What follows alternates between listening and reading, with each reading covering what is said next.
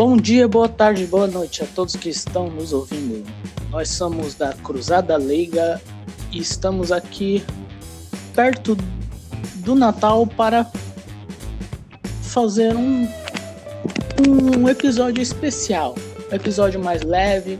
Não vamos pegar muito na, na questão política. Embora um pouco. Pois está chegando. É, porque está chegando o Natal e é tempo de celebrar, né? Que está vindo o nascimento de nosso Senhor Jesus Cristo. Eu sou o Donatello. Eu sou o Leonardo. Isso mesmo. É, e vamos hoje falar um pouco de histórias de, de alguns santos e de alguns milagres que, que tem a Santa Igreja. Então, Léo, você, você preparou um conteúdo legal aí, né? Sim, é, eu vou falar um pouco sobre alguns santos uh, não tão próximos na questão tempo da gente, porque uh, é, muito, é, é, é, mais fácil você se identificar com um santo que seja mais recente, né? Que você tenha mais história. Então, pode, o próprio Padre Pio, né? Ele, nós temos imagens. Papa João Paulo Papa II. João Paulo II. Então, eles são bem. A, a, história deles são bem conhecidas e eles são bem. É, muitas pessoas admiram e, e, acompanham, né? E sabem da história. Mas muitos santos antigos, eles, durante o decorrer do tempo, eles foram é, esquecidos ou foram colocados em segundo plano, ou as imagens deles foram deturpadas.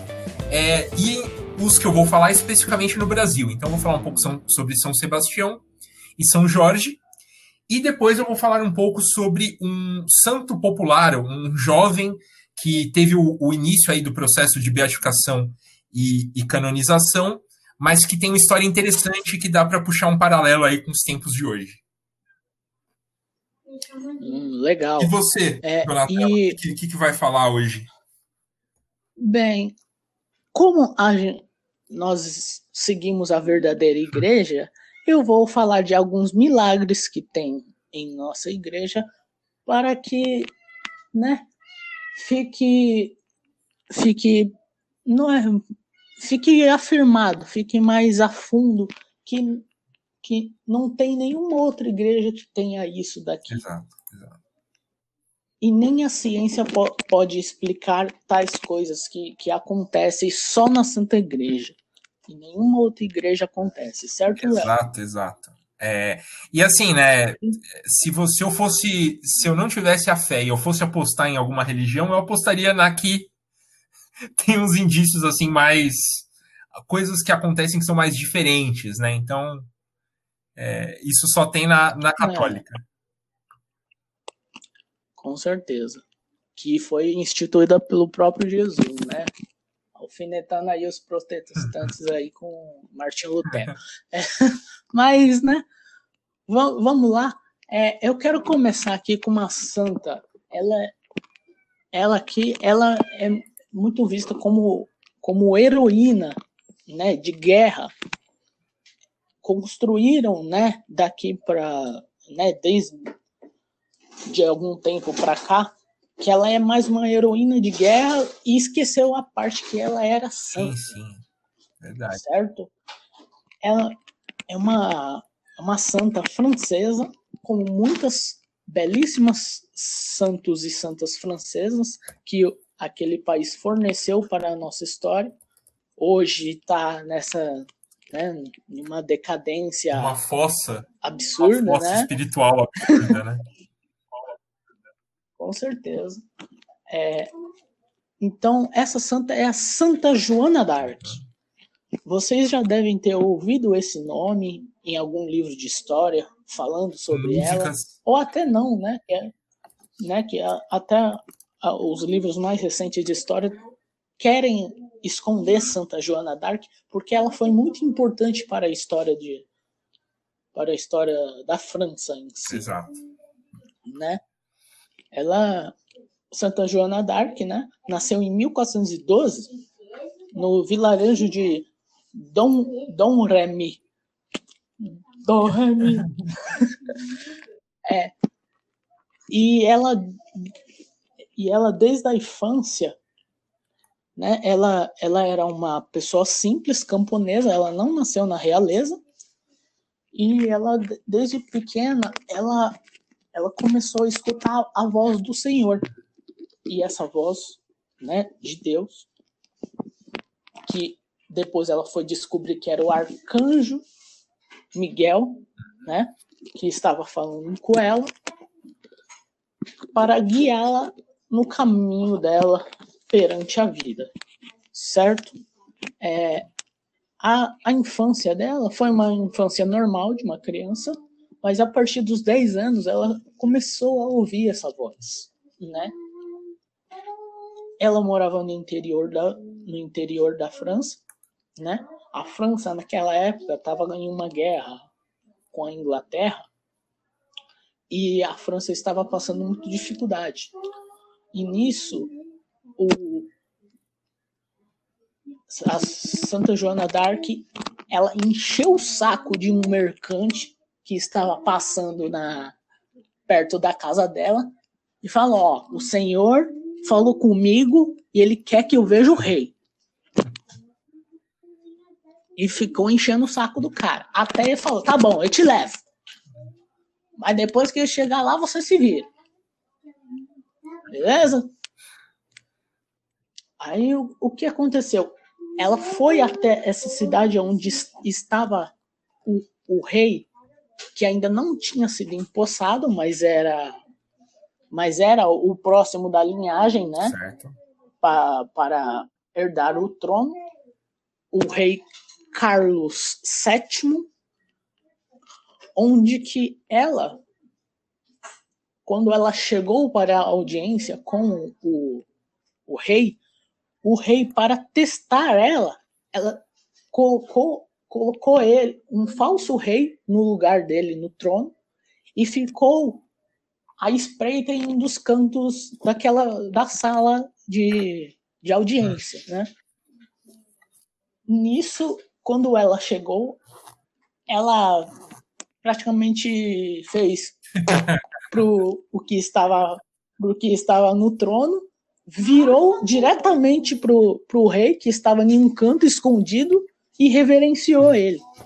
Nisso as pessoas já, já ficaram já ficaram boquiabertas com ela, né? Que assim poucas pessoas ali sa sabiam que a, o rei estava ali. E ela fez isso diretamente. É, e pensar que se ela tivesse errado, e... se fosse só um palpite, ela poderia se, se complicar, né? Porque fazer reverência a um falso rei.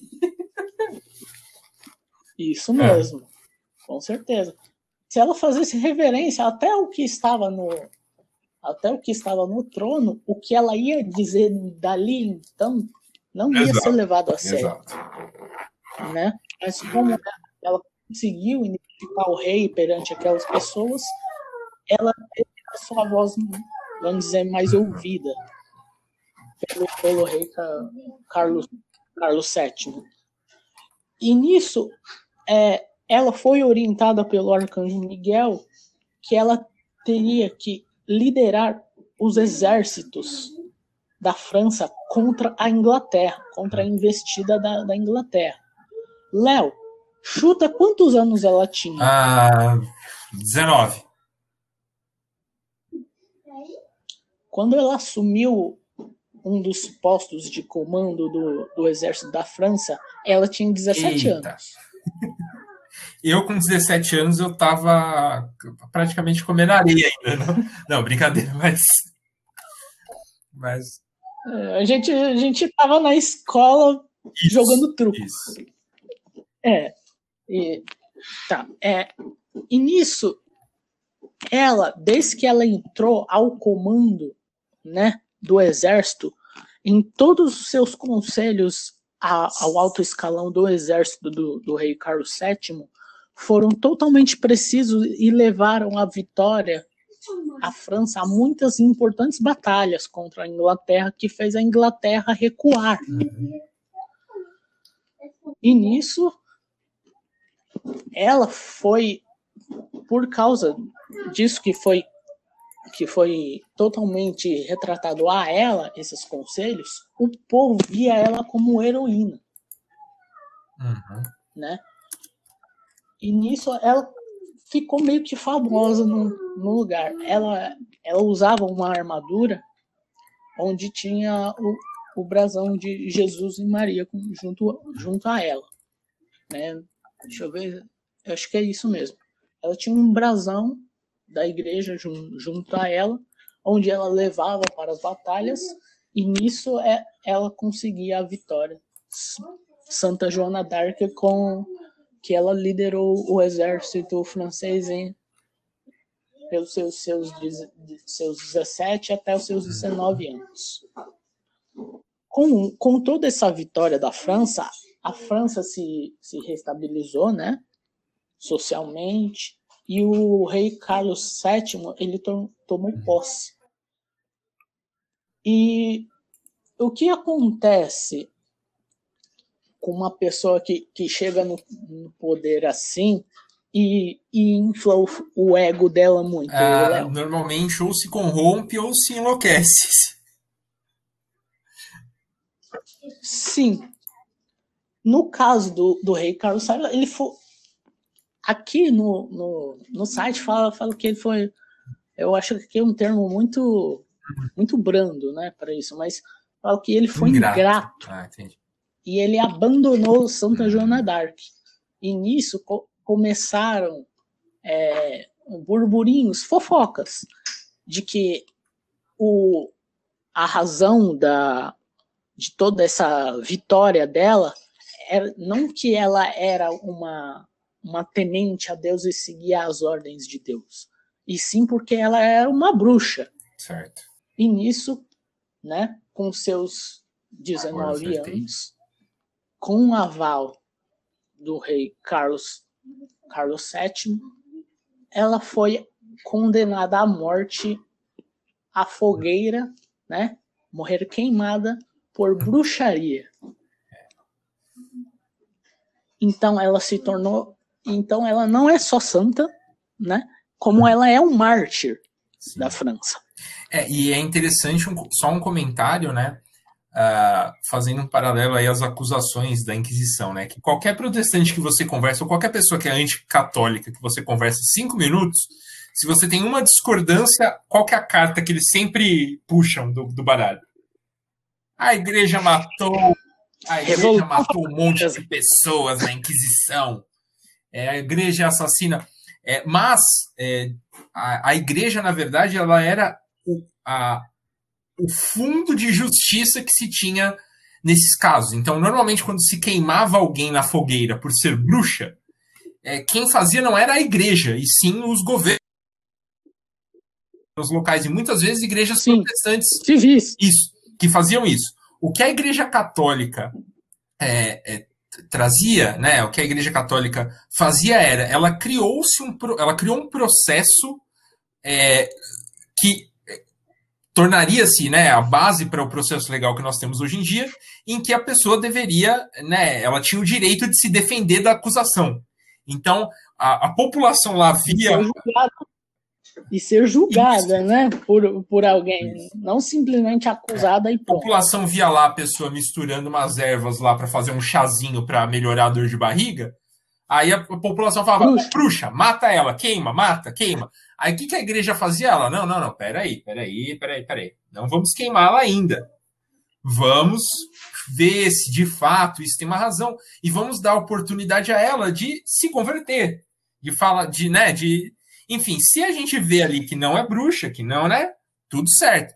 Então, muitas pessoas, inclusive, preferiam é, ser julgados pelos tribunais da, entre aspas, Inquisição, ou seja, pela Igreja Católica, do que ser julgada pelo pelo, pelo rei ou pelo, pelo povo local, porque teria ali uma, uma, uma, uma chance, né, um processo legal mínimo, né, é, é iniciando né, no, na sua, no seu começo. Mas continue aí, Donatello.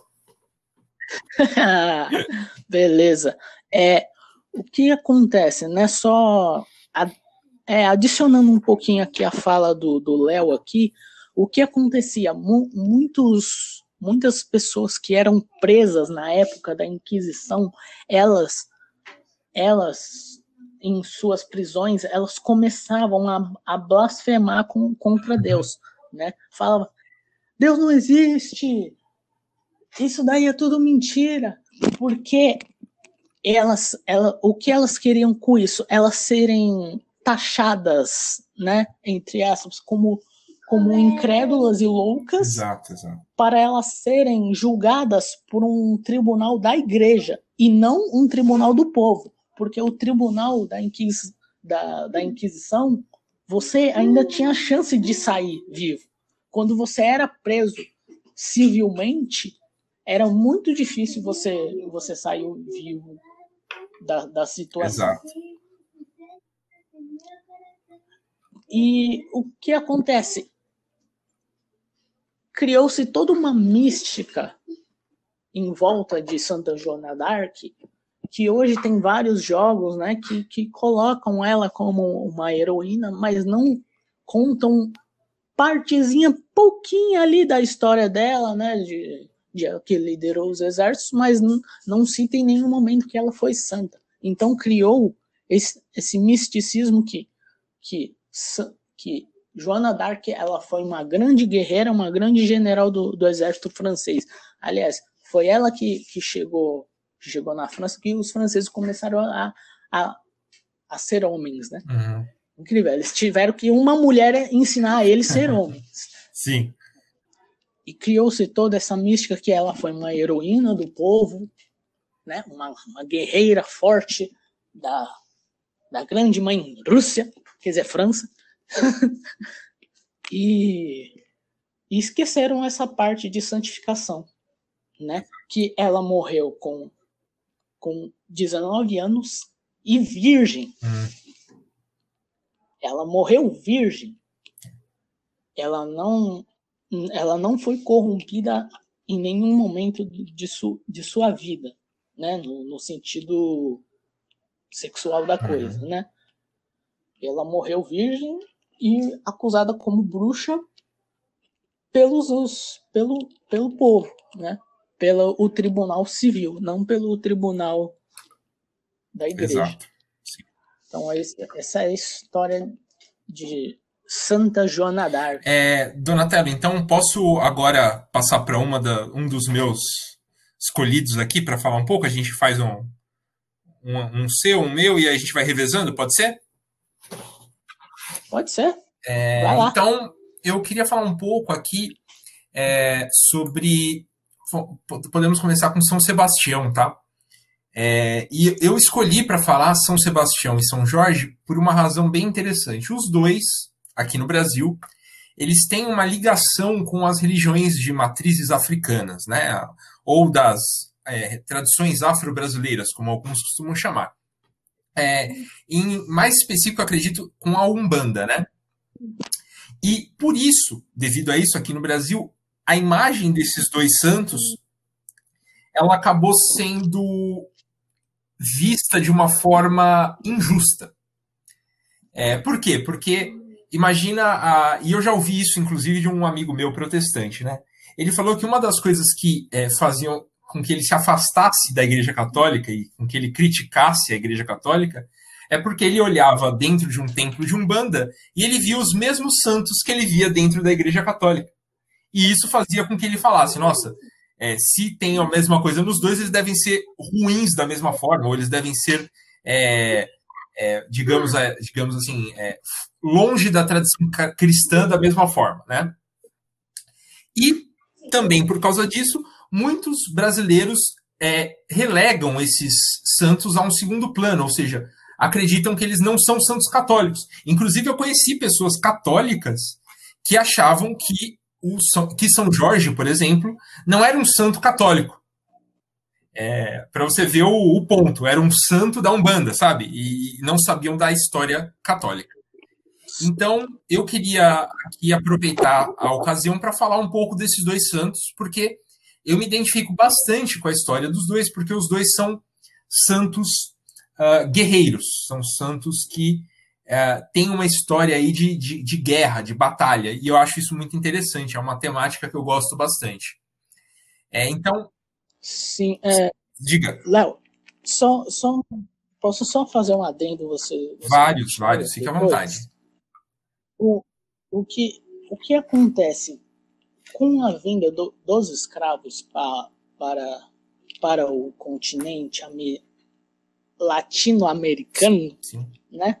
Para falar de, de forma mais geograficamente correta, o que aconteceu?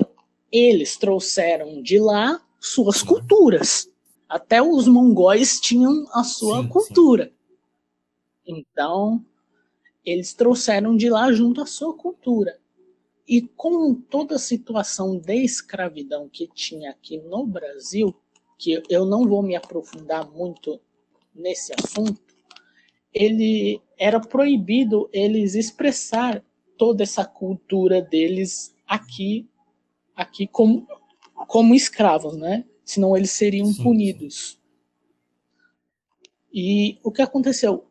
Para eles não deixarem essa cultura deles morrerem, eles pegaram parte de, de, dos santos, de cultura católica, e mudaram os nomes né, de, de, alguns, de alguns santos deles para alguns santos católicos para disfarçar. Isso, isso, é o que é o, é o chamado né? sincretismo, né?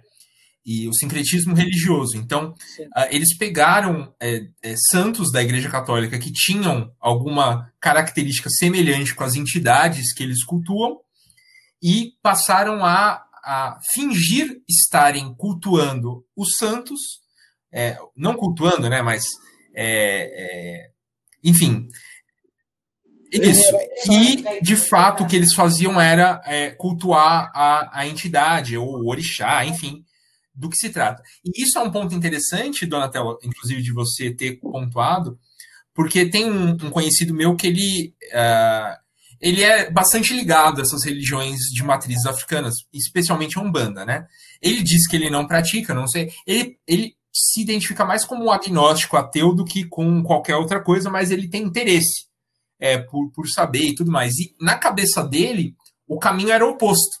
Então, ele, ele, não, ele não pensava que eram os escravos que, para é, cultuarem as suas divindades, usavam as divindades, as, os santos da Igreja Católica, ele achava que era o contrário, que a Igreja Católica, para convencer os escravos a se tornarem católicos, é, fazia isso, né? Fez essas associações. Mas não, tá? É, que fique bem claro isso. Uh, é, isso é, é, é, um caminho oposto e que, é, só, um, só um comentário antes de, de você fazer a sua pontuação, é, não teve uma carga tão agressiva como é colocado. Então, assim, imagine que você é, que você é, você está numa situação de escravidão que é errada em todos os sentidos, inclusive diferente da opinião do conhecimento popular, a Igreja Católica era contra, né, veementemente contra isso. É, e aí eles utilizaram isso para continuar a cultura deles, mas a Igreja Católica ela não, é, não absorveu essa informação. Então, assim, os santos da Igreja Católica, eles são os santos da Igreja Católica e não tem nada a ver com da Umbanda. É o caminho que foi feito é a Umbanda que absorveu essas, essas histórias né, na, na, na religião deles. E, né, só, só uhum. terminando, né, né, desse, desse grande crossover que, uhum. que eles fizeram aí para culto continuar com a cultura deles, o que que aconteceu que muitos santos ainda com, continuam assim, mesmo nos tempos de hoje, que é mais que é aceitável, né, as religiões de matriz africana, é o que aconteceram. Eles ficaram tanto tempo nessa de fingir que os santos católicos eram os santos deles, que eles passaram a se convencer que é. realmente eram. Exato. Que tem, tem também aquela questão, e... né? Como, como eles acreditam na incorporação né, da, dos orixás, das entidades, não sei o quê, uh, os santos poderiam ser apenas uma mais uma expressão ali, alguma pessoa que expressou as características da, enfim, de uma entidade ou, ou ser. Mas voltando aqui ao, ao primeiro ao primeiro desses santos que eu vou que eu vou falar é o São Sebastião. É o São Sebastião de Narbona, né? Ele nasceu, como o título diz, em Narbona, na França. É um outro santo francês. É, e, de novo, França é um país que presenteou a gente com tantos santos e tantos sábios da Igreja Católica e hoje está nesse nessa fossa espiritual, né? Uh, e ele morreu em Roma, na, na Itália, né? E a história dele, é, por ser uma história bem antiga, tem algumas derivações, né? Tem algumas é, algumas diferenças dependendo do, de onde você busca a fonte para a história dele, mas uh, o que é consenso é, de todas as versões é que ele uh, nasceu de fato na França e que ele se alistou ao exército romano, né? Então ele foi um soldado romano. Isso já no, no, no ano de 2008, de, desculpa, de 280, 283 depois de Cristo. Uh, e ele entrou para o exército com o ideal, com a intenção de afirmar a, a fé cristã, né? E desde muito, desde de, de que entrou no, no, nas, na, nas fileiras do exército romano, ele se destacou, ele tinha grande habilidade militar, estratégica, uh, e chegou a ser capitão da guarda uh, pessoal de, de, de uh, líderes, de imperadores e tudo mais. Uh, então, basicamente, era um guerreiro e se destacou pela maestria dele em combate.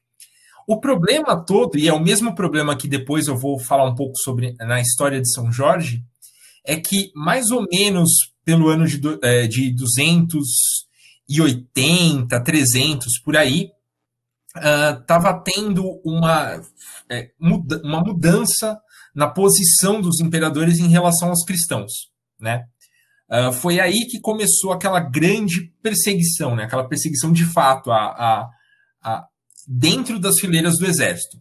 Então foi, é, foi, é, foi feito uma, uma ordem, uma, uma, foi assinada uma lei, uma ordem lá que todos os é, católicos que estivessem na, nas fileiras do exército romano deveriam ser presos e os outros deveriam prestar sacrifícios né, aos deuses uh, romanos, né, às divindades ali uh, diferentes do, do, do uh, que eles possuíam na época. Né?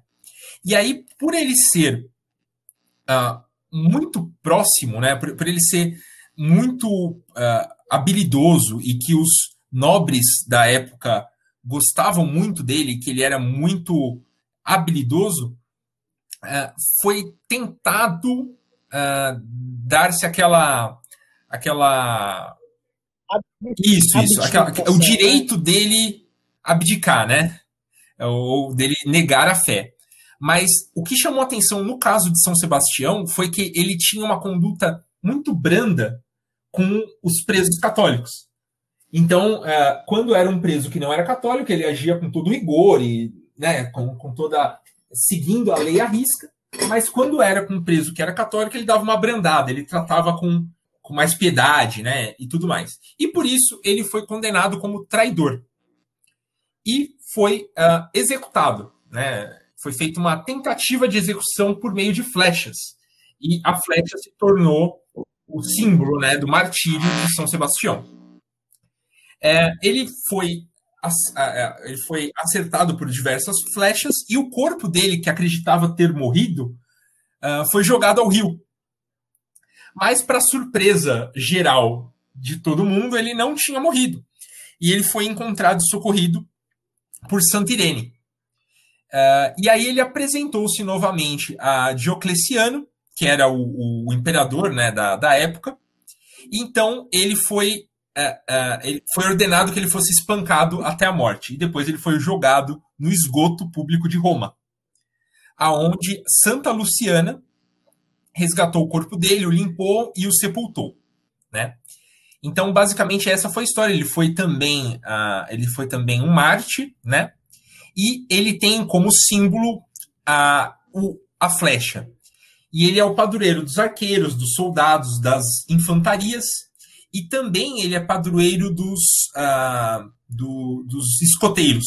É uma outra, é uma outra, é um outro ponto interessante. E na Umbanda ele é, ele é associado a uma entidade que chama Oxóssi por causa da flecha, da flecha, porque Oxóssi na religião é, da Umbanda, ele é um caçador, né? Uma entidade da floresta e tudo mais. E por ter a flecha foi feita essa associação, né?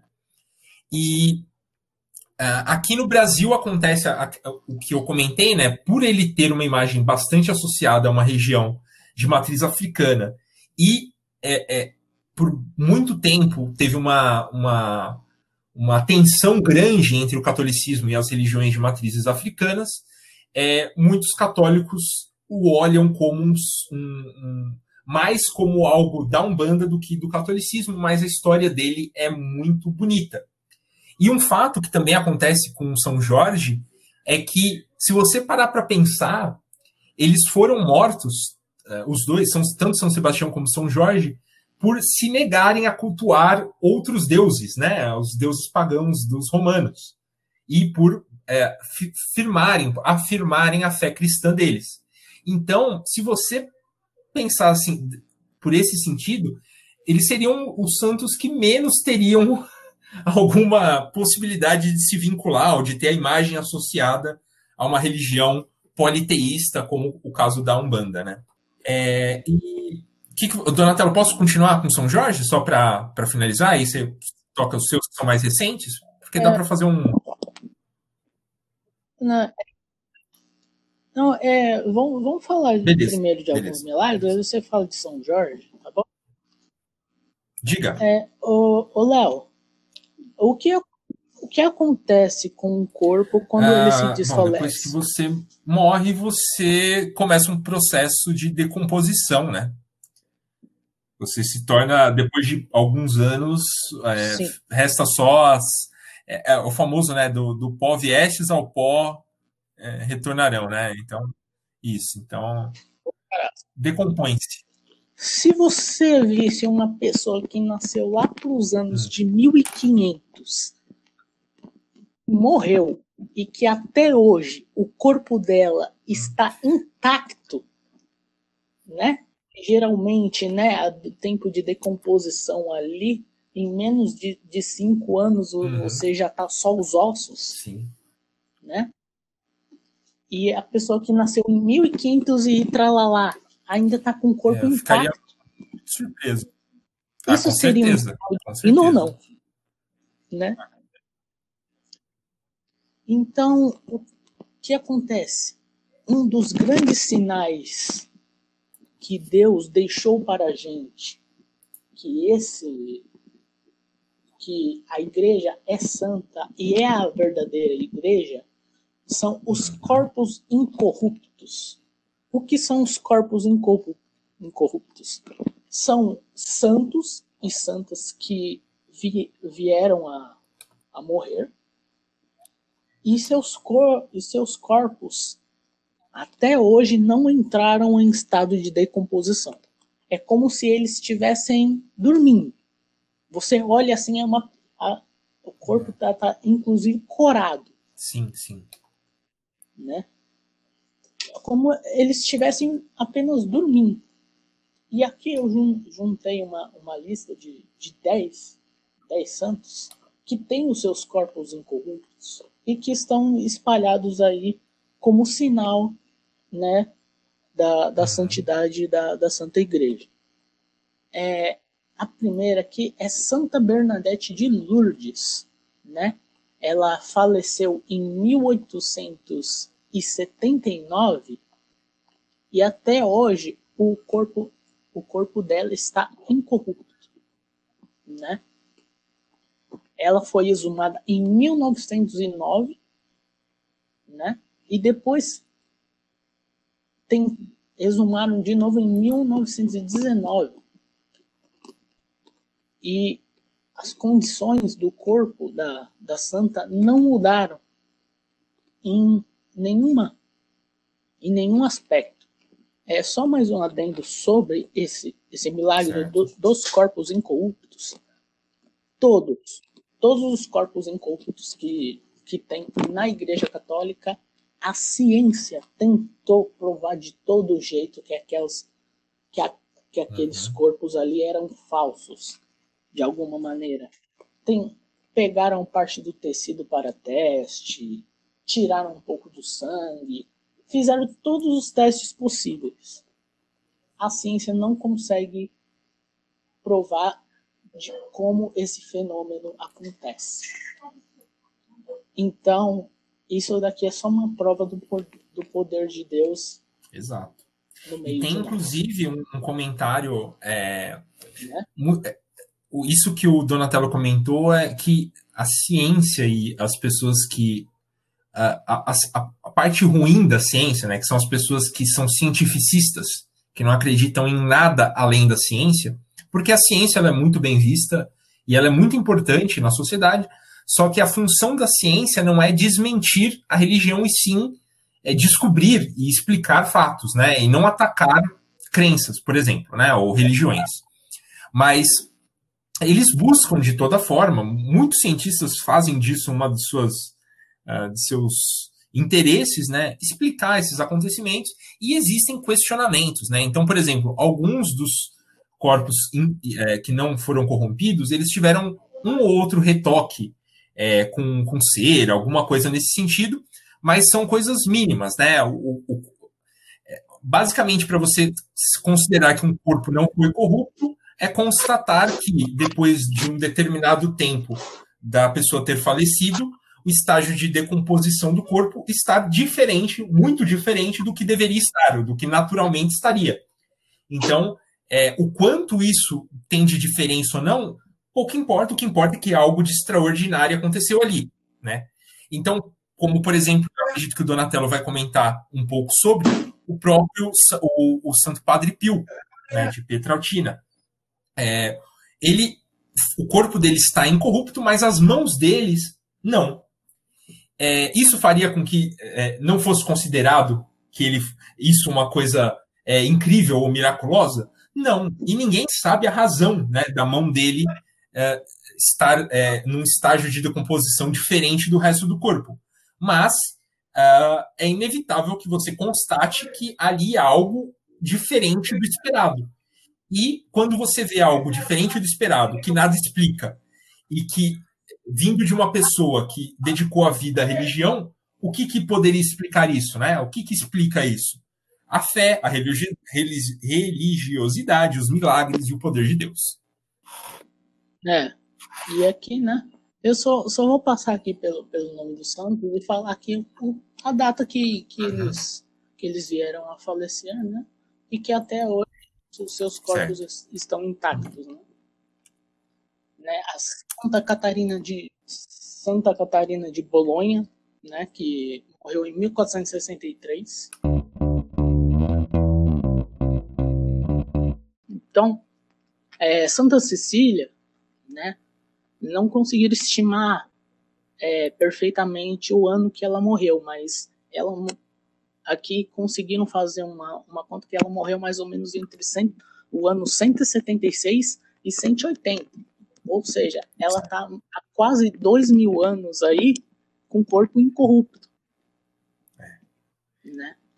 E é, São Silvano Certo.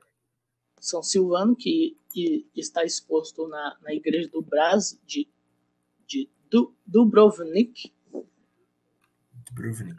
Na, na Croácia. Né? Hum. Ele morreu no século IV, né? no século IV, mas não falam mais ou menos a data né, que ele morreu. Certo. É, a, a Sor Maria de Jesus de Agreda ela daqui ela morreu no ano de 1665. Essa daqui certo. é uma daqui que você você fica surpreso de, de ver como está o corpo dela, porque até o, é, os lábios, a cor dos lábios é como se fosse de uma pessoa viva. É como se ela estivesse dormindo realmente. Fizeram uma estátua dela, né, em cima da onde o corpo dela está exposto. Uhum. E dá dá para perceber notoriamente a diferença, né? E ah, sim. Estou vendo a imagem aqui. É um corpo assim, tá lindo assim. Parece que ela tá dormindo, certo, Léo? Sim, sim. É, é Santa Rita, bochechas coradas e, e, tudo mais, né? Como se ela, se ela tivesse viva, ela só estivesse dormindo ali, esperando a hora de acordar, certo? Sim, sim. Santa Rita de, de Cássia, que morreu no ano de 1457. Olha, só, só gente que. Só gente que, que tá quase 500 anos de, de corpos é. incorruptos.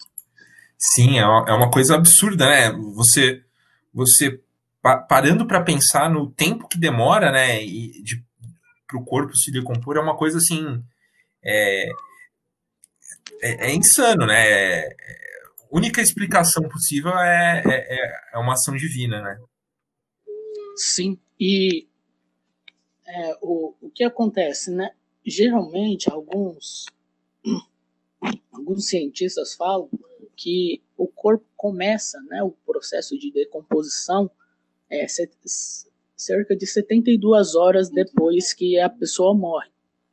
Uhum. Então, ver, ver isso, essas, essas pessoas aqui que estão há, há mais de 500 anos com seus corpos incorruptos, é uma coisa que, que, que deixa qualquer cientificista louco, porque ele não consegue provar é. que isso daqui é falso, né? Aí Exato. ele fica louco, porque ele ele quer acreditar, mas no mesmo, no mesmo momento ele não quer acreditar e, e, e fica naquela loucura, né? Uhum. É, Mariana. É, e tem, um, tem inclusive tem inclusive um, do, um desses, desses casos, né, que é o São Francisco Xavier, que inclusive há relatos dele ter sido é, enterrado, né, com, com cal por cima para acelerar o processo de decomposição não só uma vez, mas uma vez, mas duas. Então, assim, é, e mesmo assim ele continua incorrupto, né? Ele não, o corpo dele não se é, não tornou apenas osso, né? Que era o esperado para esse tipo de acontecimento. Então, assim, é, mesmo o cara, os, aquele cara ateu religioso, sabe? Ateu praticante. ateu, Sim. É, ateu praticante. Esse, ele, é, ele tem fé que não tem fé. Isso, isso. Mesmo esse cara, é, não tem o, o, o, que ele argumentar, porque você olha, você fala, não, mas colocar a camada de cera. Tudo bem, mas é, para colocar uma camada de cera, você tem que colocar sobre alguma coisa. E depois de tanto tempo, o esperado é que não tivesse nada, né? Então, é, esse é, o, é, um, é uma, uma das belezas que a Igreja Católica tem, que poucos católicos, inclusive, conhecem, né? Sim. É, aqui um daqui, aqui que é, é um dos casos que é, o Léo já falou aqui, que é o Padre Pio. Uhum. E uma, né, o Padre Pio, depois eu queria falar um pouco dele, que a frase de Padre Pio, né, que foi um grande santo, e o que ele falava de si mesmo. Eu só sou um padre que reza um cara extremamente humilde. E a história dele é muito bonita. Sim. Ele tinha um dom recebido por Deus que ele via o coração da pessoa na hora da confissão. Então ela, ele sabia quando a pessoa estava mentindo na hora da confissão, quando não estava mentindo, quando ela estava contando fatos depois, vamos dizer, depois da sua última confissão válida, hum. né?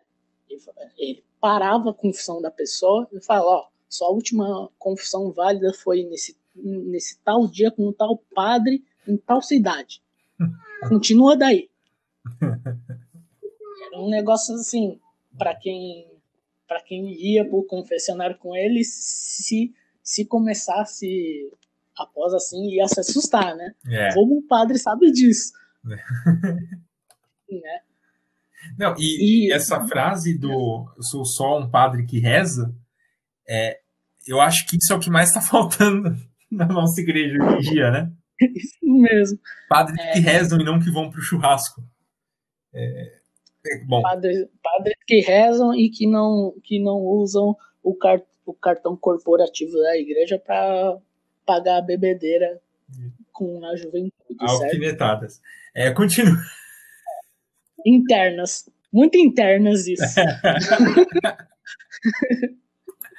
é, e, e um dos fatos que o estado de decomposição da, das mãos de Padre Pio está diferente do resto do corpo é que o que acontece? Ele ele recebeu de Deus também o dom dos estigmas. Hum. Então ele tinha os, o, o, os furos dos cravos de Jesus nas duas mãos. E o interessante, né, como ele é o caso, um dos casos mais recentes dos estigmas, fizeram todos os testes possíveis para para saber se aqueles estigmas eram verdadeiros ou não. Fizeram cerca de três testes. Dois testes fizeram, fizeram mais rápido, né? Os médicos atestaram que, aquele, que aqueles estigmas eram verdadeiros. E o terceiro médico, ele propôs um, é, deixar, vamos dizer, o Padre Pio sem, vamos dizer, sem ter contato direto com as mãos. Hum. Por, oito, por oito, oito meses. Hum. Então, enfaixaram a mão do, do Padre Pio. Eu não sei como fizeram para deixar ele com, com o tatear dos dedos. Enfaixaram a mão dele e deixaram. Ele, ele se propôs a esse teste, né? E ele ficou oito meses com a mão enfaixada. Quando ele tirou as faixas, não só os, os estigmas continuaram lá, quanto estava sangrando mais do que antes. Aí o, o, o, médico jogou a toalha. Não tinha como. Como negar. E, e o fato interessante de Padre Pio, que o que aconteceu quando ele morreu, os estigmas das mãos dele misteriosamente sumiram, desapareceram. Nem sinal dos estigmas da, das mãos de São Padre Pio. Hum. Então, Padre Pio assim era um, um, padre simples que ele que ele fazia, ele rezava a missa e atendia a confissão. É o que ele fazia. ele era um padre comum. E, e por, por causa dele ser tão eficiente nessas coisas simples que qualquer padre faz, ele se tornou santo.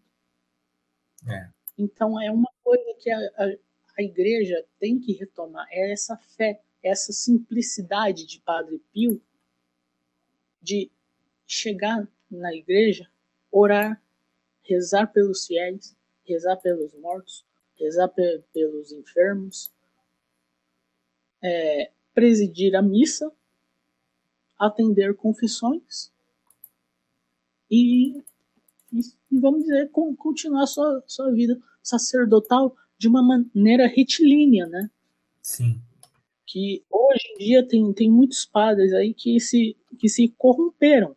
Padres, bispos aí, que se corromperam e, e não vamos dizer que hoje eu falo, eu falo que, que tem muitos padres e bispos que não são que não são católicos. É. Perderam a fé em algum momento da vida. E, e isso e é, uma, é uma característica, o Donatello, rapidinho, é uma característica não, que não é, embora não seja de hoje, né?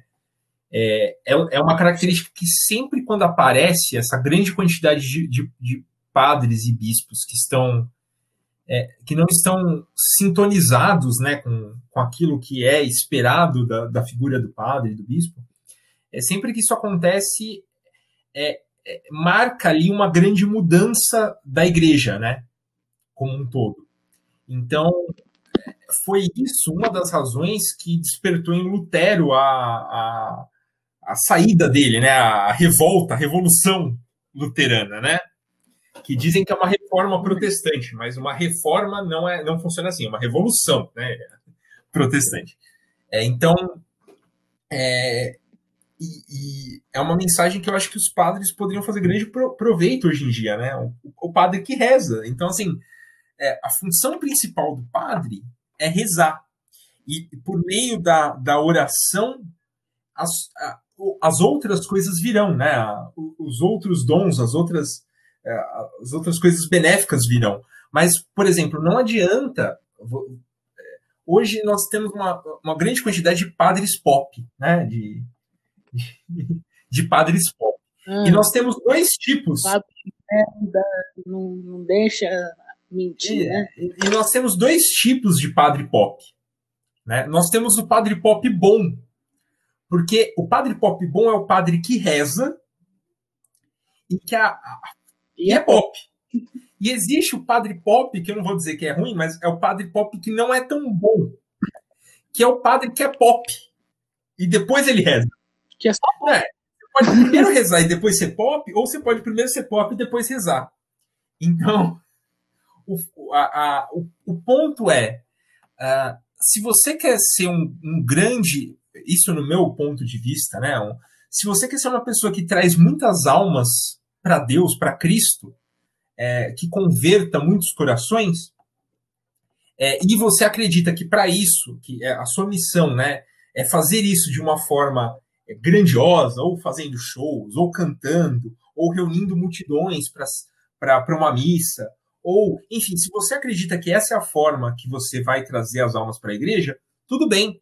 Mas para que você consiga isso, você primeiro você tem que ser um, um, um padre, ou um, um católico, ou um leigo que exerça a, a sua fé de uma forma grandiosa também. E aí, como consequência dessa sua grandiosidade, na oração, nas coisas pequenas, no interior, você vai ter uma grandiosidade exterior também para trazer almas para Deus. Agora, se você faz o caminho de crescer, é, juntar multidões, mas a base ali, a essência do que faz você ser um padre não está bem bem, bem construída, você só vai trazer as pessoas para o que é a sua essência, que pode não ser a essência da igreja, a essência de Cristo. Né? Sim. Oh, é, eu queria dar um dos exemplos bons, né? Que tem aí que foi um, até um, um padre que teve inda, idas e vindas aí em, seu, em sua, sua carreira e hoje Hoje tem ali, né, tem o, o santuário onde ele, ele, ele celebra a missa junto com o bispo, né, que seria o, o próprio padre exato, Marcelo Rossi. Né? Ele é um padre, ele é um padre pop, pop muito pop. Ele é um dos mais conhecidos na, né? E ele é, é isso mesmo. Antes disso, ele é padre. Isso, exatamente. É, ele até falou isso numa entrevista, dando uma alfinetada em outra, ah. aí, mas deixa pra lá. É, é e, e, o ponto, o ponto é o seguinte: é, o problema não está, não, não está em ser pop, né? Nem todo padre, nem todo santo foi como Padre Pio. São Padre Pio, né? Que, que a humildade, a, a aquela. É, um exemplo um, um grande exemplo disso é, é, o próprio. Deixa eu só, só confirmar aqui se é esse mesmo, porque eu estava vendo essa história recentemente. É São Felipe Neri. Né? São Felipe Neri ele era conhecido como. Ele gostava de se considerar como o bobo da corte de Deus. Por quê? Porque ele, ele gostava da alegria, da, da, né, da, da, da dessa, dessa face né, da, da igreja. E com isso ele converteu muitos corações. É, só que antes de ser Sim. o bobo da corte de Deus, ele era padre. Então, o problema não está em ser pop, em ser, é, em juntar multidões, em, em, em, em ser é, evangelizar pela música. O problema não está em nada disso. O problema está em ser isso acima de ser padre, né? É, então, é, basicamente, esse é o comentário aí, uma pequena pontuação sobre os tempos modernos de Pops. Sim. E assim, tinha um padre, um padre que ocasionalmente se tornou o chefe máximo da igreja, um padre chamado Carlos Voitila, uhum. uhum. que ele com uma missa ele conseguiu ele conseguiu dar uma início uma uma revolução no seu próprio país para livrar ele das mãos dos comunismo, do comunismo, com uma missa que juntou mais de um milhão de pessoas. A maior missa já registrada no mundo até hoje. Onde né, a história né, desse, de, do, do, Papa, do Papa João Paulo II, né? no tempo que ele era papa, a Polônia estava tomada pelo comunismo. Ah, sim, sim. E. É, só, só, só, um ponto, ele... Donatello. É, é Carol e... Wojtyla, não é? É, é Carlos. é? Carlos. Carlos Não é Carol? É. É que de, depende da, da, da, da, pronúncia, né? Algum, alguns, algumas pessoas falam Carlos, alguns falam Carol. É porque também a, a escrita, né? Ah, do nome dele em polonês é, é, é diferente, sim, sim. né? Não, beleza, beleza. Então, Vamos dizer que eu não sou perito em Também polonês não. aqui para. Pra... Polonês tá Então, a história dela. Um pouquinho só, assim. é. E o que acontece? A história dessa missa foi incrível, né? Que ele foi, ele foi fazer uma visita ao seu país e o país tomado pelo governo comunista, o que ele ia fazer ele ia fazer a missa em uma igreja em, em um certo lugar da cidade, o que os comunistas fizeram para não ter, vamos dizer, gente na missa? Eles fecharam ao redor da, da cidade onde estava, onde ia ter a missa, para barrar as pessoas de chegar até a hum. igreja. Ou seja, vamos dizer, o Papa foi no país comunista e ninguém quis uhum. ver a missa. Essa é a uhum. ideia dele. O Papa, percebendo isso, vamos dizer, falando em uma linguagem solta aqui, ele, ah, não estão deixando o pessoal entrar? Tudo bem. Vamos fazer a missa lá fora. E montou-se um altar gigante em forma de barca e ele e ele fez essa missa, né? E juntou mais de um milhão de pessoas. E depois dessa missa, é, vamos dizer que começou as, as revoltas populares. E em dois anos após aquela missa, a Polônia estava totalmente livre do comunismo. acho que a gente está precisando de mais missas como então, essas, né, Donatello? Essa é a força de um santo. Um papa que. Exato. Exato.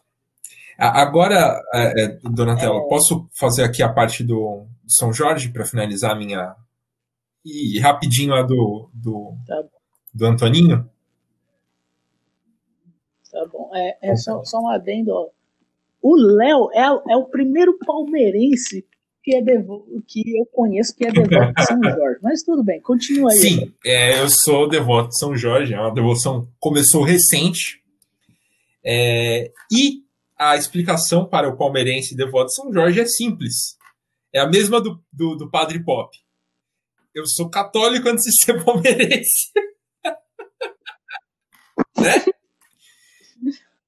Graças, graças a Deus. Deus. Graças a Deus. É, então, eu vou falar um pouco sobre São Jorge. Como eu falei, São Jorge também tem essa imagem muito, aqui no Brasil, muito vinculada às religiões afro-brasileiras, né, às religiões de matrizes, matrizes africanas, como costuma se dizer. É, e por que, é, por que, que eu sou devoto de São Jorge? Um pouquinho aí sobre a história. Recentemente, bem recentemente, eu me dei conta que eu não tinha um santo de devoção. Né? É, que eu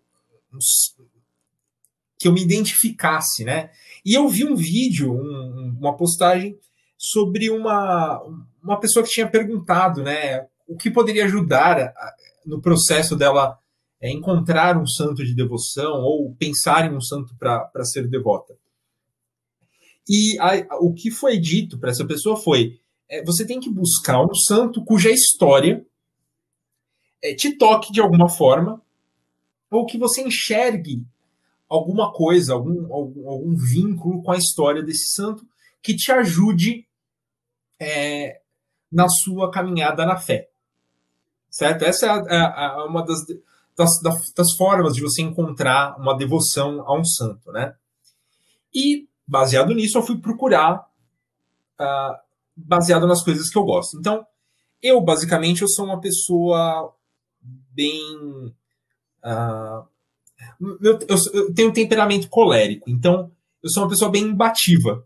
Uh, para as pessoas que escutaram os nossos outros os nossos outros programas, talvez tenham visto que às vezes eu dou uma exaltada. eu fico nervoso. É, eu fico nervoso. É uma, é uma, é uma coisa assim. E aí, e, parte desse meu nervosismo e dessa minha exaltação se reflete na minha vontade uh, de, de atuar de uma forma mais ostensiva nas coisas.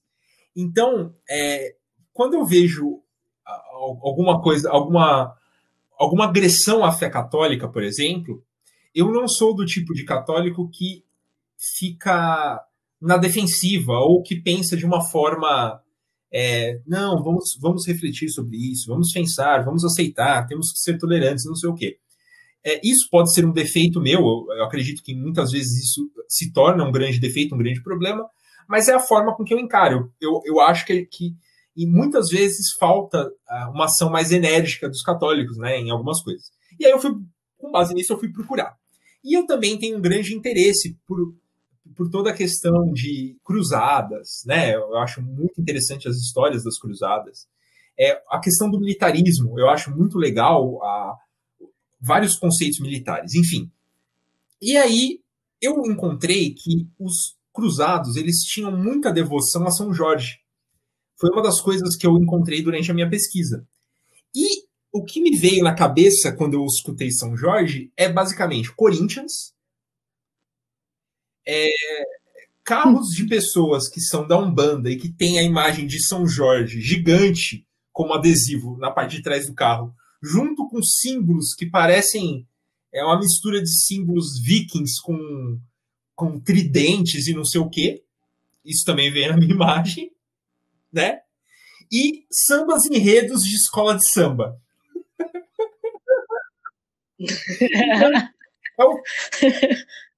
Nossa, samba enredo tem um monte. E isso é o total oposto do que eu tenho de imagem das cruzadas. Vocês concordam com isso? Você concorda com isso, Donatello? Eu não consigo, eu consigo eu imaginar o, o, sei lá, o puxador lá da, da, do samba enredo de uma escola de samba em cima de um cavalo lutando contra, contra uma invasão. Isso, Alô, galera! Não faz sentido, né? Não faz sentido. E aí, quando eu, quando eu vi isso, eu falei, putz, eu acho que eu tenho uma imagem muito errada de São Jorge. e aí eu fui procurar, eu fui procurar. E eu acho, eu acredito, a não ser que eu seja um, um total retardado, que é uma possibilidade que eu considero muitas vezes, é, a não ser que eu seja um completo retardado, eu acredito que muitas pessoas compartilham dessa minha má interpretação, dessa minha ignorância é, em relação ao São Jorge. E depois que eu comecei a procurar, eu achei uma história incrível, cara. Uma história incrível. É, por ser uma história antiga, novamente falando, né, uma história antiga que, que aconteceu né, desde o começo da nossa igreja, ela não é muito precisa. Então tem bastante inconsistências na história, né? Nós temos uma versão da história de São Jorge é, grega e uma versão latina. É, e algumas pequenas diferenças nessa mais medieval, que é aí que entra o dragão da história, né? Porque tem um dragão na história. E eu, eu que gosto de fantasia medieval e de RPG de mesa, então o dragão que, que completou a, a história toda, né? Então, então vou, vou fazer aqui um resumo dessa história baseado principalmente na versão grega da, da história, né? Porque é a versão mais completa. E essa versão ela, ela diz que o nascimento de São Jorge se deu na Capadócia ou em Lida. É, ambos são ali na região próxima a, a, a Turquia, né? Lida é mais próximo a Israel, né? Onde, hoje é onde é Israel. E a Capadócia é na Turquia, hoje território da Turquia. Mas ambas as histórias é, concordam que em algum momento da sua vida São Jorge também se alistou ao exército romano, né? É, e ele, quando ele se alistou no exército romano, ele também se destacou muito. É, ele foi um. As histórias dizem que ele nasceu numa família com posses, né, com, com uma, uma posição ali na sociedade um pouco mais elevada, o que possibilitou a ele ter algum estudo, ter mais é, estudos e, e, uma formação melhor, que combinou nele sendo um grande estrategista, sendo um grande guerreiro. E com isso ele também ascendeu muito é, dentro do patamar do exército, chegando a, a trabalhar diretamente uh, com o, o, imperador, né? Uh, nessa, nessa época. É, deixa eu só confirmar aqui. Uh, qual, é, foi o, o, Diocleciano, né? O mesmo que eu comentei ali no caso de São Sebastião. É, e aí teve aquela situação que eu comentei agora há pouco, de que foi é, determinado que todo o soldado romano que fosse católico, fosse cristão, que ele fosse preso e os que não fossem tinham que prestar algum sacrifício. É, só que o que, que acontece? São Jorge ele era muito bem quisto por Diocleciano. É, e por isso Diocleciano não queria perder é, uma unidade, um, um, um, aliado tão importante. Né? E em determinado momento, o próprio São Jorge, segundo as histórias, ao ver o que estava sendo feito, ao ver essa, esse, essa, essa agressão aos católicos, ele foi e contestou. Ele foi até o imperador e disse: Imperador, eu sou católico. E aí? né, no, no, português. Colocou o pau na. Isso, isso, isso, exatamente. Exato, no português, claro, né?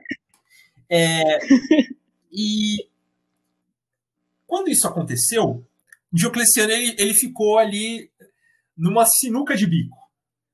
Porque se ele não fizesse alguma coisa, ele convenhamos, né? É é uma, ele, ele ficaria des, desacreditado de certa forma.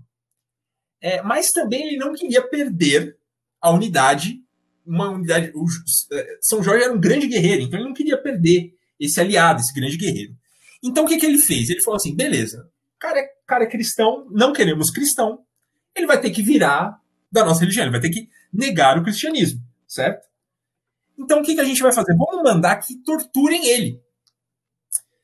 Então pegaram São Jorge e foram lá e torturaram, torturaram, torturaram de todos os modos possíveis e imagináveis. E após cada tortura, pegavam São Jorge, levavam na frente de, de Diocleciano e falavam assim: renegue a sua fé. E o que São Jorge fazia, Donatello? Res... Negava. Respondia, dava... respondia com um belo e sonoro não. Não vou. Não vou. Não quero. Não, não é isso, cara. E aí voltava e tortura, tortura, tortura, tortura, tortura, tortura, tortura. E aí torturava mais, levava para Diocleciano. E agora, vai renegar a fé? Aí ele falava: não. Ah. Não vou. Tortura mais aí que tá pouco. Então, depois de algum tempo, depois de várias torturas, Diocleciano viu que não dava, né? Não deu. Foi lá e mandou degolar o São Jorge. O cara teimoso. Exatamente. Né? Enfim, ele foi, ele foi degolado, foi sepultado, né? E basicamente essa é a história dele. Né? Ele foi um mártir também, é, porque se negou a renegar a fé. E aí eu vou falar um pouco do porquê que eu me identifiquei com essa história. Para as pessoas que me conhecem pessoalmente, sabem que eu sou uma pessoa teimosa. E por isso que eu me dou bem com Donatello, porque ele também é. Nós dois somos pessoas teimosas. Porque nós entendemos a teimosia um do outro. Sim. E por um entender a teimosia um do outro, a gente não desrespeita a teimosia do outro e a gente consegue entrar num, num bom senso. Porque as pessoas que não são teimosas, quando encontram alguém que é teimoso, não entende a teimosia e desrespeita a teimosia do outro. Acha que o outro está sendo só cabeça dura. E aí isso faz com que Por nada. isso faz com que o cara teimoso É. fique mais bravo ainda e teme mais ainda, né? Então, basicamente, essa é a história.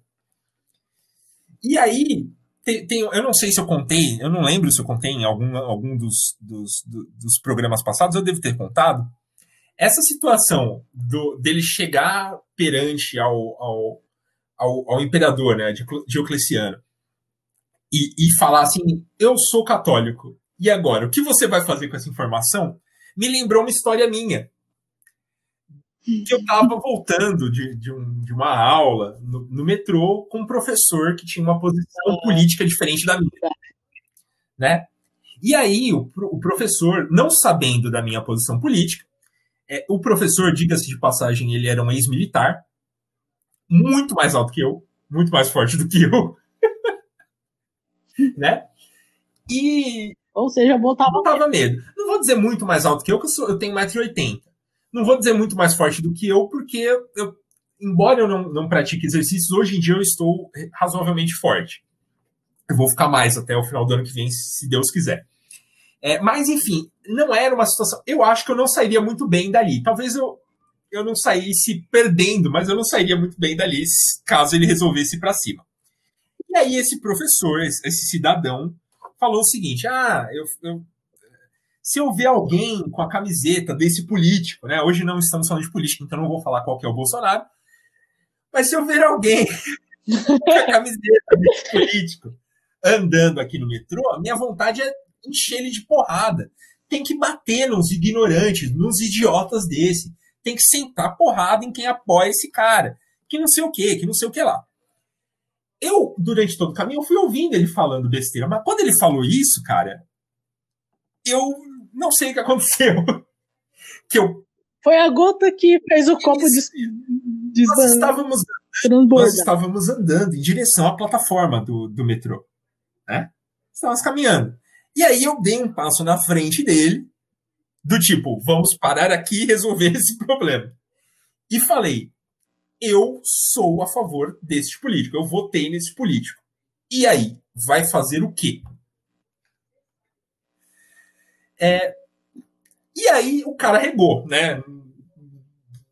Por algum motivo, acho que por, muito provavelmente porque a gente tinha uma relação ali, porque ele é professor, ele não ficaria legal no trabalho dele se ele saísse na porrada com o aluno, né? Eu acho. Eu tenho essa impressão. Que não ia dar muito bom. Então ele deu uma, deu uma recuada ali. Qualquer que seja o motivo, é, eu acho que é muito importante que você seja capaz de estabelecer limites para as pessoas que estão à sua volta. Isso é da minha personalidade, você pode discordar. Mas a gente tem que saber estabelecer limites. Né? Se não, se a gente não estabelecer limites, as pessoas não vão saber, é, mesmo que elas sejam boas pessoas, elas não vão saber qual é o seu limite, por isso elas vão ultrapassar esse limite em algum momento. Então, como eu não quero que ultrapassem os meus limites, porque eu, como eu disse, sou uma pessoa teimosa, eu sou uma pessoa, né, deu para perceber pela história que eu contei, é, é importante que você trace esse limite o quanto antes para que nada de ruim aconteça. E para um católico ainda mais, porque hoje em dia, hoje em dia a gente, novamente, nós estamos numa grande situação em que nós somos agredidos, nós somos vilipendiados, nós somos humilhados, nós somos xingados por vários lados. Então a gente tem que saber estabelecer nossos limites, né?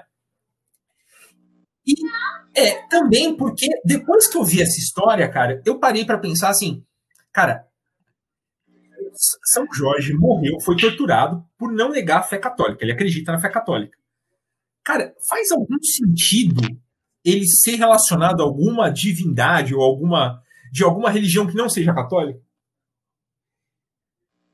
Faz, Não. cara. Então, assim, olha que coisa bizarra. No Brasil, o cara é conhecido por uma coisa que, se ele tivesse vivo hoje, ele seria capaz de morrer para desassociar dessa coisa, sabe? En- Enfim, é só um, um comentário aí. Então, é, essa, essa é basicamente a história de São Jorge.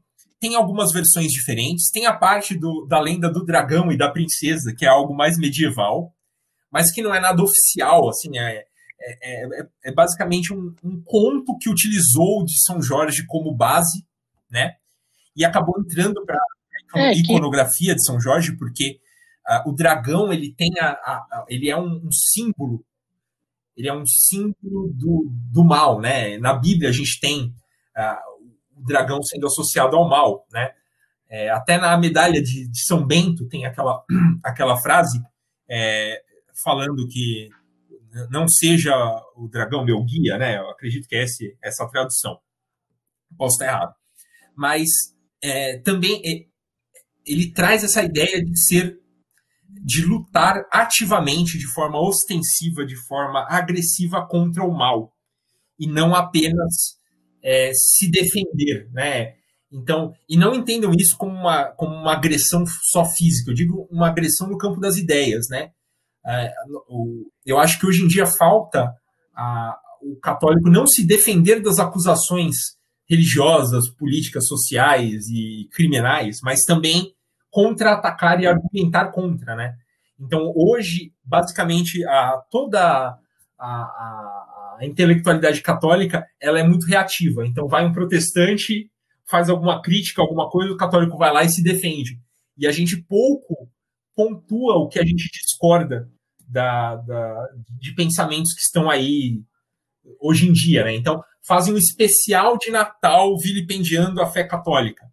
Aí, a, a, uma grande parte da Igreja Católica, o que, que ela faz? Putz, temos que respeitar. Não é bem isso, cara, sabe? Não é assim. É, entende?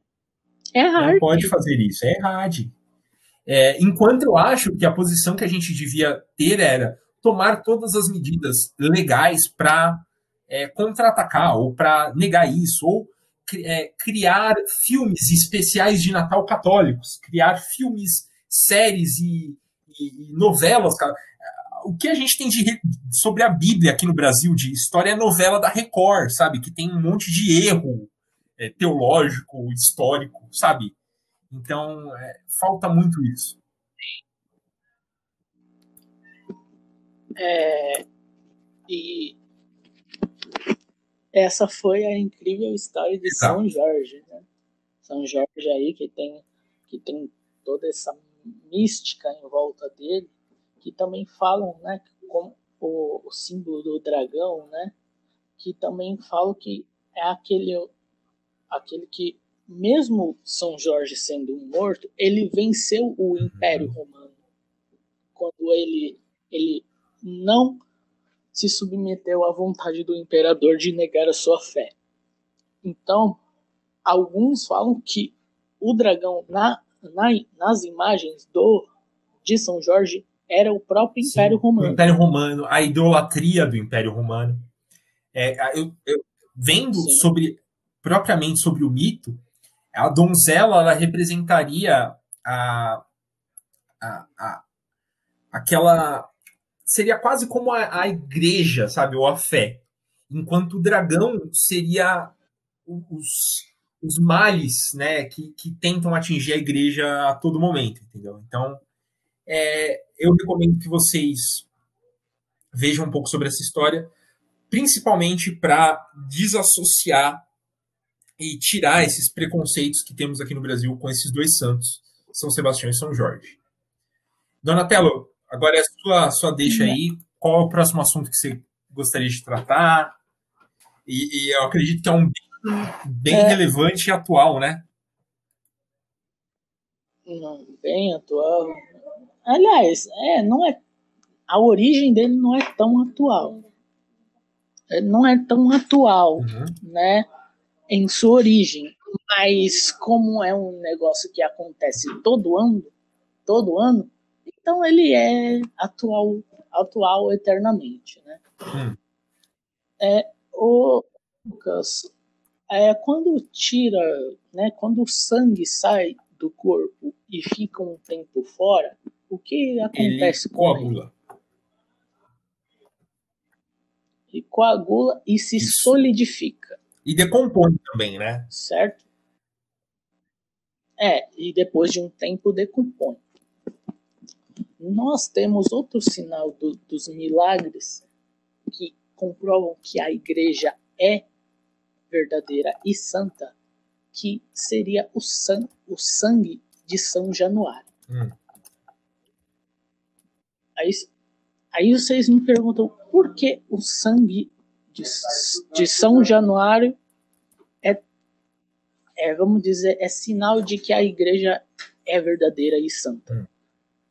É o que acontece depois que São Januário morreu.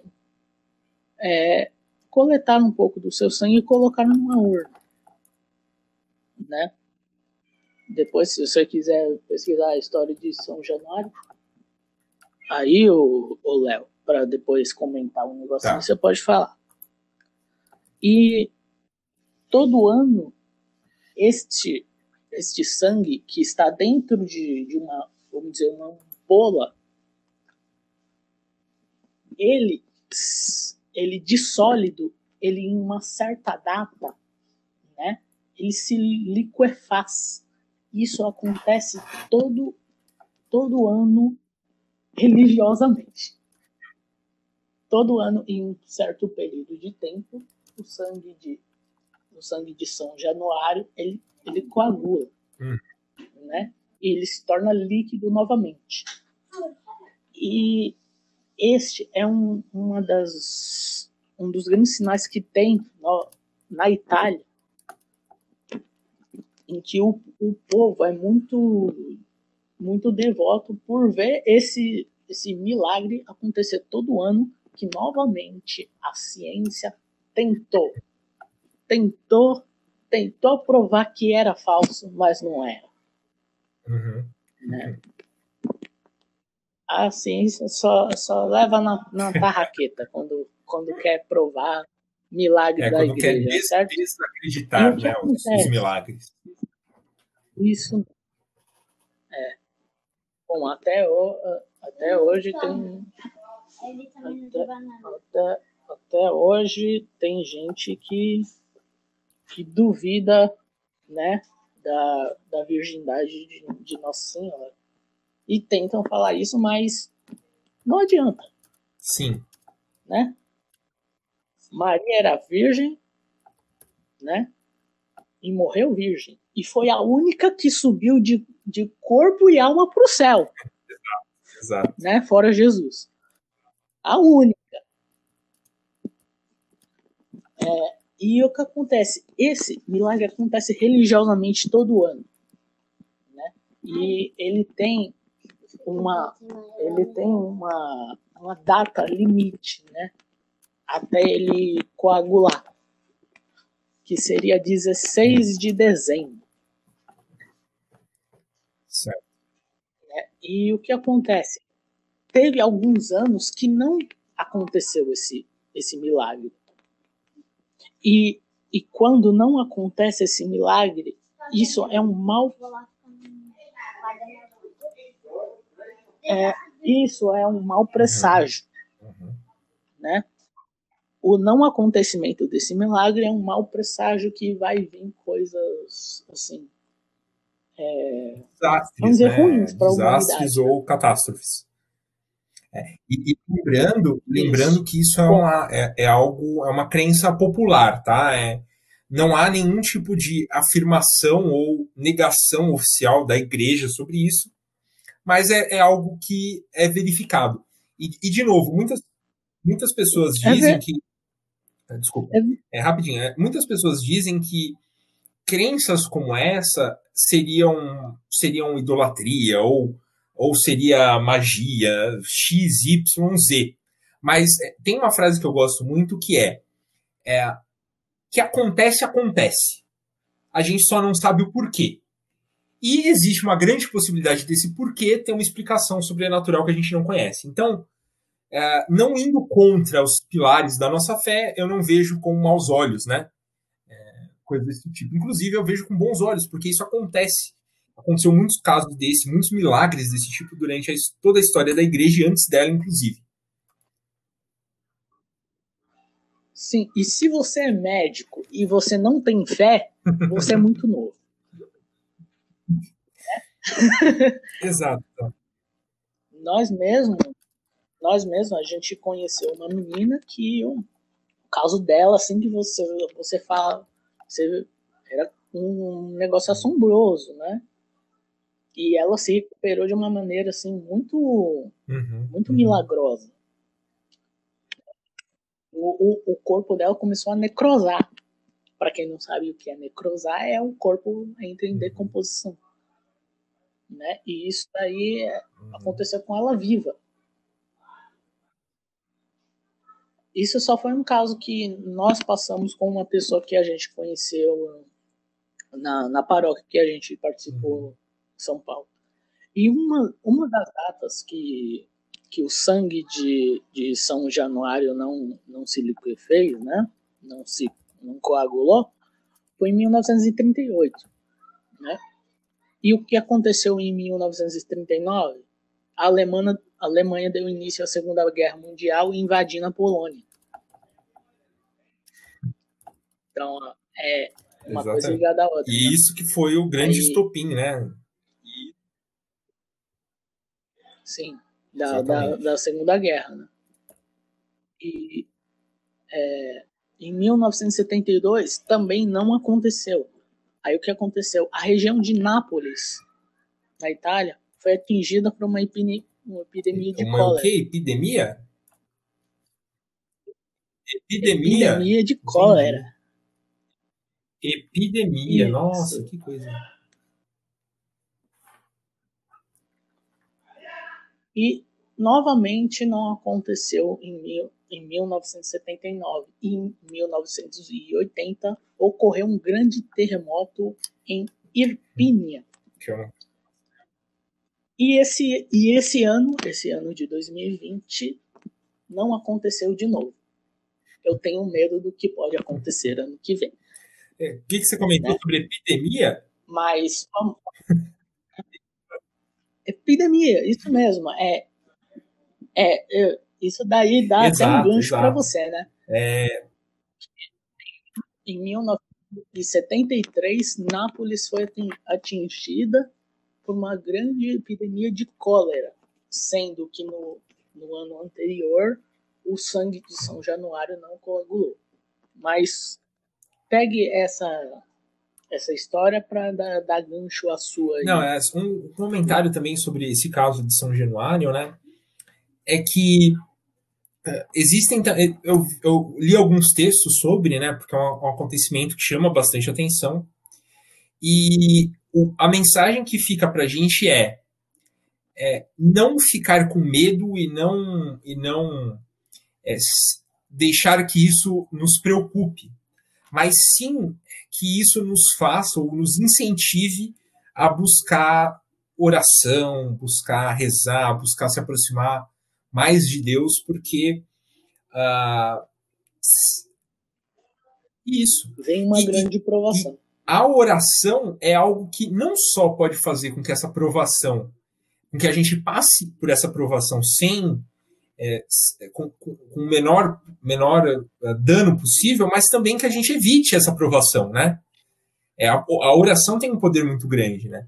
É, o próprio, o próprio, as próprias aparições de Nossa Senhora de Fátima, né? Na, nas próprias aparições tem essa mensagem de que é, precisamos orar, precisamos intensificar a oração e que isso tem um efeito, né? No, no mundo à nossa volta.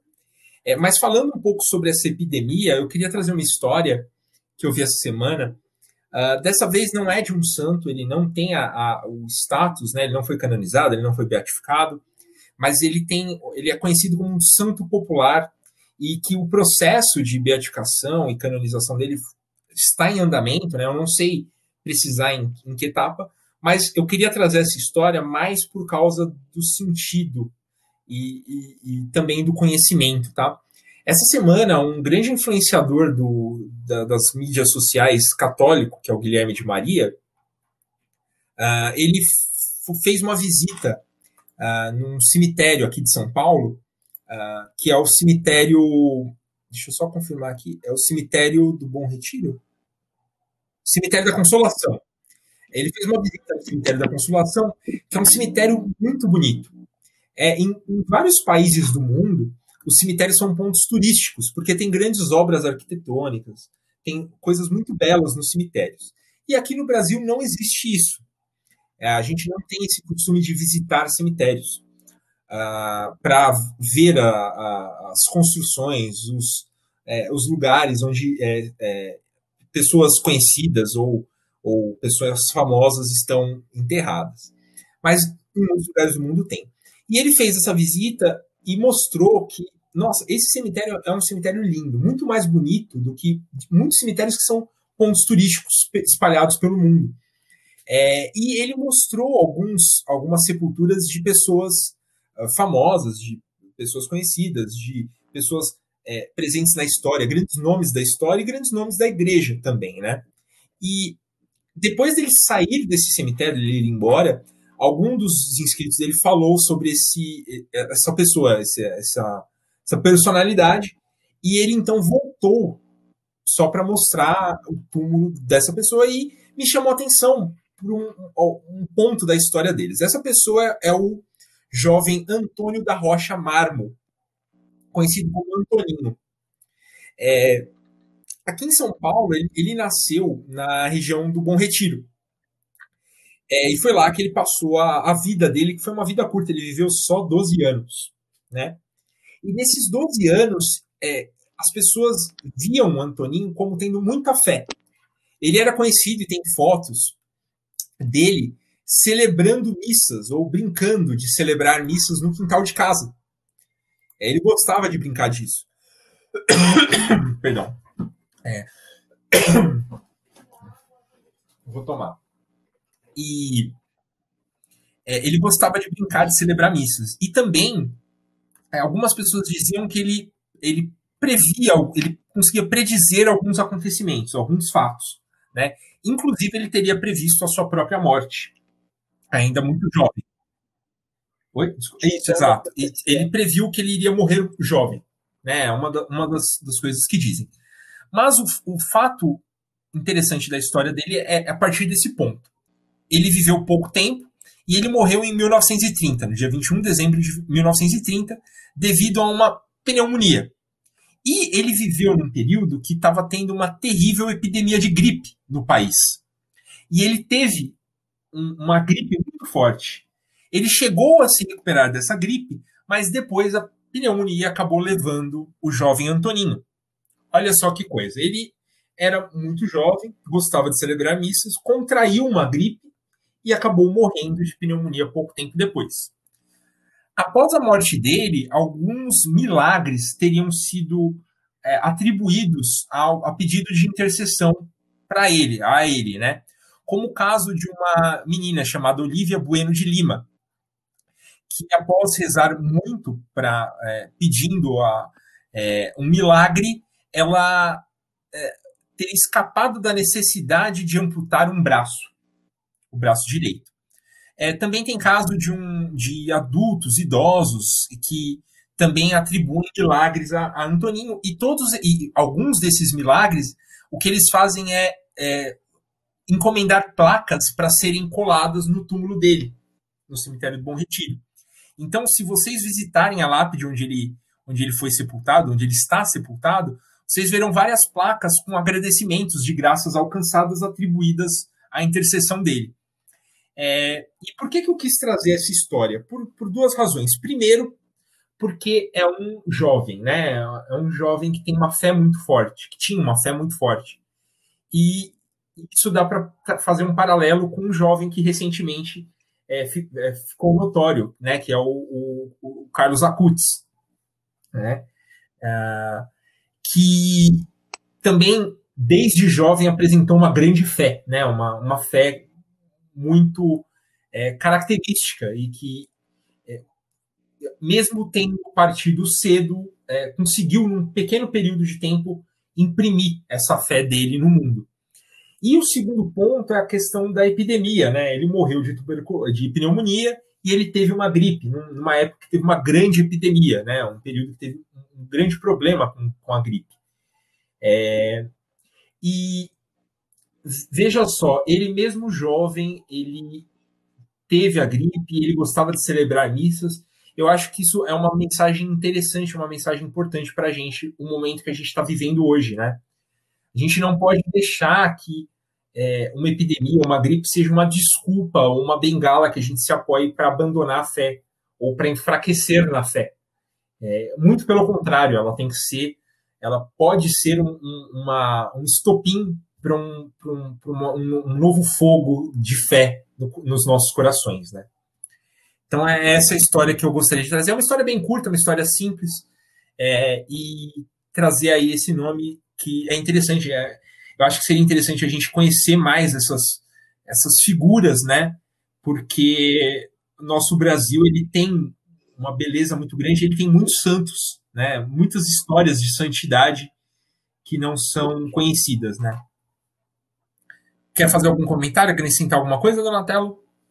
É, só falando um pouquinho rápido, né, de como é feito, certo. né, como se boa, faz boa, um boa. santo, né, rapidinho, assim, para falar da, das fases, né, que o que santo, não, não santo não, meu Deus do céu, eu cometendo heresia aqui, que Antoninho, né, quando ele Sim, for canonizado, eu posso chamar ele de santo, que Antoninho vai passar, né, o que acontece quando se atribui a alguém que essa pessoa foi santa? O que acontece? Você, primeiro você, você tem que né, mandar né, os, os relatos uhum. para o Vaticano e o Vaticano vai, vai autorizar né, um, um, um início de processo de canonização. Esse processo, vamos dizer que, que tem mais ou menos três, três fases até ele chegar em santo. A partir do momento que a igreja instaura o, né, o inquérito de canonização, se cria como se fosse uma comissão especial de, de, de padres e, e responsáveis é, que a igreja de, denomina para investigar toda a vida daquela pessoa que que está sendo que está sendo que está sendo é, proposta para ser um santo. Então, ele, essa equipe vai revirar a vida dessa pessoa de cabeça para baixo, né? O que, onde ela nasceu, o que ela fez, o como, como ela fez, né? Tudo. E os milagres relatados. Desculpa, é que eu não tomei o remédio para o estômago hoje, não é Covid. Então, é, o, os milagres relatados a essa pessoa, o que vão acontecer? Essa equipe vai investigar uhum. milagre por milagre, um a um, né, para verificar uhum. se foi realmente um milagre ou se foi alguma, alguma, alguma outra coisa, né? Vamos dizer, alguma adversidade que a pessoa Exato, pessoa exato. pensou que fosse um milagre. E nisso, isso leva tempo, né? isso leva muito tempo e dinheiro. É um processo de investigação. E, vamos dizer, vamos dizer, comprovado que essa pessoa né, que foi atribuído a ela um milagre, essa pessoa com autorização né, do, do, Vaticano, ela, vamos dizer que ela sobe de status na igreja. Ela, ela deixa de ser um, um fiel comum e ela, ela é considerada como servo de Deus. O servo de Deus é, é o quê? Ele, ele é uma pessoa considerada é, a palavra mais próxima santa, uma pessoa santa, mas que ele, ele pode ter seus. Pode, pode ser homenageado na, nas igrejas, uhum. mas ele não tem nem oração própria. Exato. Ele não tem uma data própria, né? Que todo dia é um dia de um santo.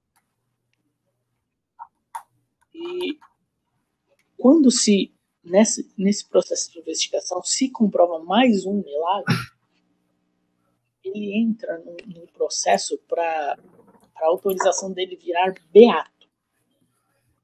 Quando ele vira beato, aí o que acontece? É como se fosse um, uma, uma guinada bem próxima a ser santo. Porque aí a igreja autoriza já fazer imagens dessa certo. pessoa, deste beato. São, São João Paulo II. antes de, de, de, dele ser considerado santo, ele, ele já era padroeiro, já poderia uhum. Inclusive foi na nossa paróquia, né? igreja. Então vamos dizer, é, vamos dizer, vamos dizer que vire Beato Antonino. Aí vai abrir uma igreja ali perto da Consolação. Aí vamos dizer que a igreja é o padroeiro da igreja é, é, é, é, é Santo Atanásio Exato. e Beato Exato. Antonino. Aí a igreja pode é, pode vir com o nome da comunidade, comunidade uhum. Beato Antonino. Perfeito. Ou comunidade Antonino. Quando, a, quando é considerado um beato, ele já pode ser, já pode, vamos dizer, ser considerado considerada a honra de, de ter um nome de, de uma comunidade, é, santos, e já vai entrar em, né, vamos dizer, imagens, né? Imagens e, e se, se abre, vamos dizer que, um processo para criar uma oração própria para aquele beato. Né? A igreja vai, vai, vai perfeccionar essa, essa oração certo. própria para aquele beato. Vamos dizer que ele é coça. Aí, se for comprovado mais, mais milagres atribuídos a esse beato, entra no processo dele, dele ser considerado santo. Aí, quando ele se torna santo, o Papa pode mudar o nome, o nome dele. Né? Vamos dizer, é, qual é o nome do garoto é, mesmo? Antoninho, Antônio da Rocha Marmo. Vamos dizer que vamos dizer, a comunidade é a comunidade Beato Antoninho. Aí, quando ele se canoniza, vira santo Santo Antoninho. Santo Antônio da Bom Consolação, vamos dizer. Isso mesmo. Eu, ô louco. Já é, fez? Já, já São profetas aqui. Nossa, se pensar, esse, esse podcast vai voar, hein? quando ele, ele é beato e quando é santo, as pessoas já podem venerar ele. Então, enquanto ele for um um leigo normal e um servo de Deus, ele pode ser homenageado na igreja. A partir do momento que ele é beato, ele já pode ser venerado. Então é uma, é uma diferença aí que tem aí. É só, assim, eu tô falando assim muito por cima, né, de como é esse processo aí de canonização, para ser do entendimento de todos que depois depois a gente pode até certo. se aprofundar um pouco mais sobre isso daí de como é feito um ponto, né? E é, eu só queria terminar aqui desejando a todos aqui um feliz Natal, um próspero ano novo, que o nascimento de Cristo aí venha iluminar a casa de vocês e, e fazer desse Natal, por mais de todas as adversidades aí é, impostas por governos e, a, e, afins, que esse Natal seja um, um Natal um Natal de, de união, um Natal de, de, de comunhão entre, entre os irmãos e que, você, e que vocês consigam entrar nesse novo ano já refletindo sobre sua vida espiritual, o que eu posso melhorar para, para ser um melhor católico? Eu, eu tenho que melhorar muita coisa. Eu não sou perfeito. Né? O único perfeito é Jesus e ele está tá olhando por nós todo, a todo momento. Então, feliz, feliz Natal. Que o nascimento de Jesus ilumine a casa de é, vocês. muito bem. Um Eu também desejo a todos um Feliz Natal. Um Natal iluminado, um Natal em família, um Natal com as pessoas que você ama, é, um Natal com as pessoas que você ama. Entendedores entenderão. É, com responsabilidade, claro. É, também uma, uma, coisa que eu gostaria de, de trazer aqui é não desejem boas festas às pessoas. porque as boas festas, ou um bom final de ano, tira todo o sentido das festas. Né? Quando a gente deseja para o próximo boas festas, você não está dizendo qual a festa. Diga, seja, seja direto, seja franco, tenha um feliz Natal. Porque o Natal, para nós que somos católicos, é, é um momento é um momento que marca, de certa forma, o início de tudo que a gente é, né? Porque é o nascimento do Salvador.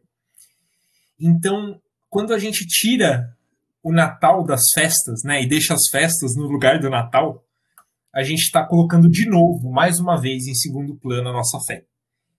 Então é um Feliz Natal.